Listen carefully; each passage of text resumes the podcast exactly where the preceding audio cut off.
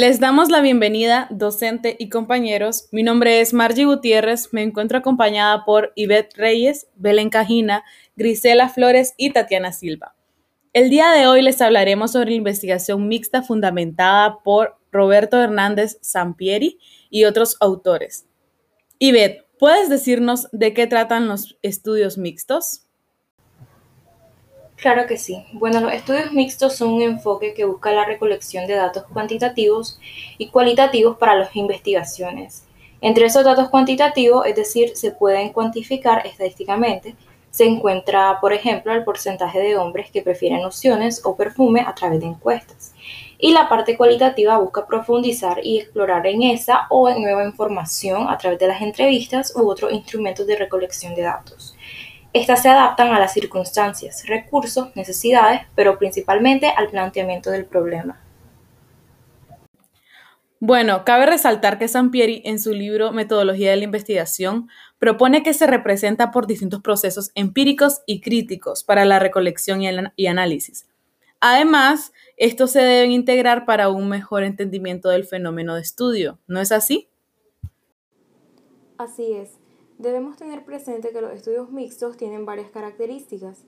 Implican la recolección, análisis e integración de datos. Usualmente usan el muestreo probabilístico y con propósito.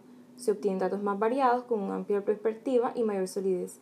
Además, en enfoques mixtos pueden integrarse un diseño prospectivo para elementos actuales, es decir, que suceden en el ahora. Belén, ¿puedes decirnos de dónde surge su relevancia?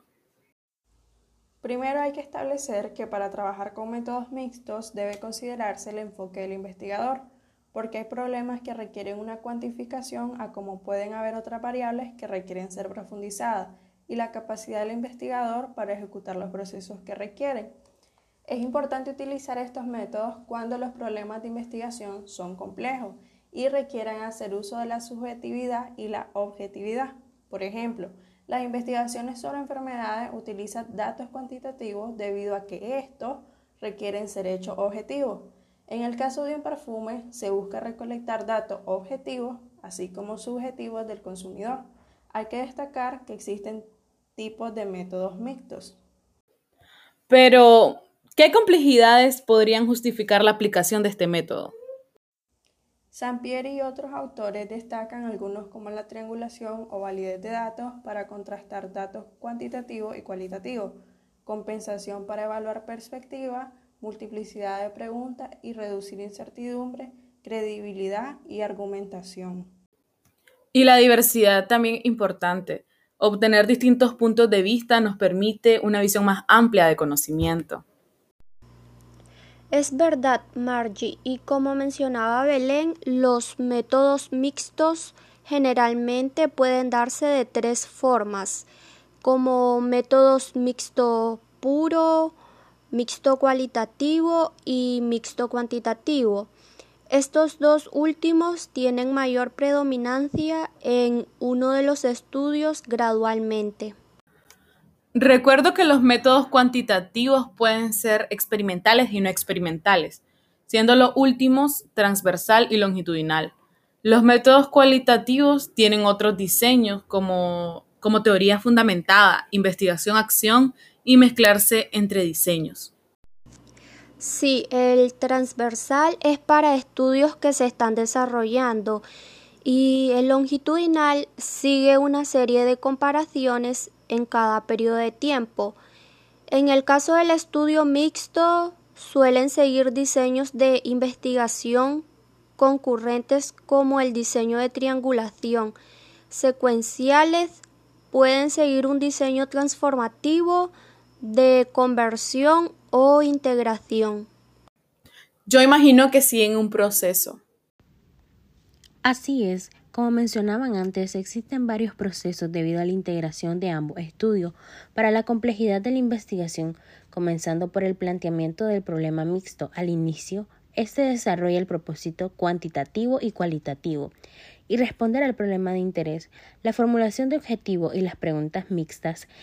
Estas últimas luego se separan, aunque este paso es más común en investigaciones concurrentes.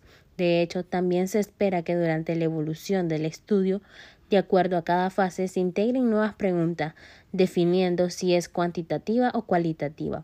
Para ejecutar este paso, los investigadores deben tener claro si buscan la aproximación de ambos estudios o bien enfocarse en la naturaleza mixta y la integración o la trascendencia de las preguntas. Sampieri en su libro muestra un modelo para el planteamiento de Tashakori, que consiste en plantear el problema de acuerdo al contexto y población, las razones del estudio, por último, objetivos y preguntas cuantitativas y cualitativas que llevan a objetivos y preguntas mixtas. Entonces, este proceso comienza con el propósito objetivo partiendo desde el tema de interés, indicar el diseño a utilizar, discutir las razones para combinar ambos enfoques a uno mixto e incluir objetivos para cada etapa cuantitativa y cualitativa y cómo forman un conjunto.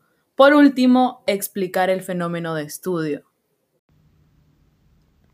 Exacto. Luego partimos revisión de literatura. Se establece hipótesis, aunque en ocasiones pueden establecerse, pero no exponerla como tal. Esto dependerá del propósito de la investigación.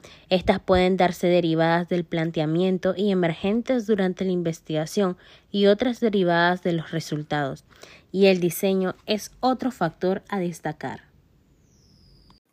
Yo creo que el más conocido es el método mixto secuencial este tiene un proceso en frases.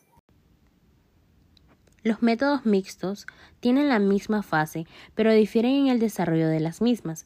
En el caso de la secuencialidad, primero pasa por la fase conceptual, luego la empírica, análisis de resultados, la fase inferencial que da la pauta para la metainferencia, que se da para ambos enfoques cuantitativos y cualitativos.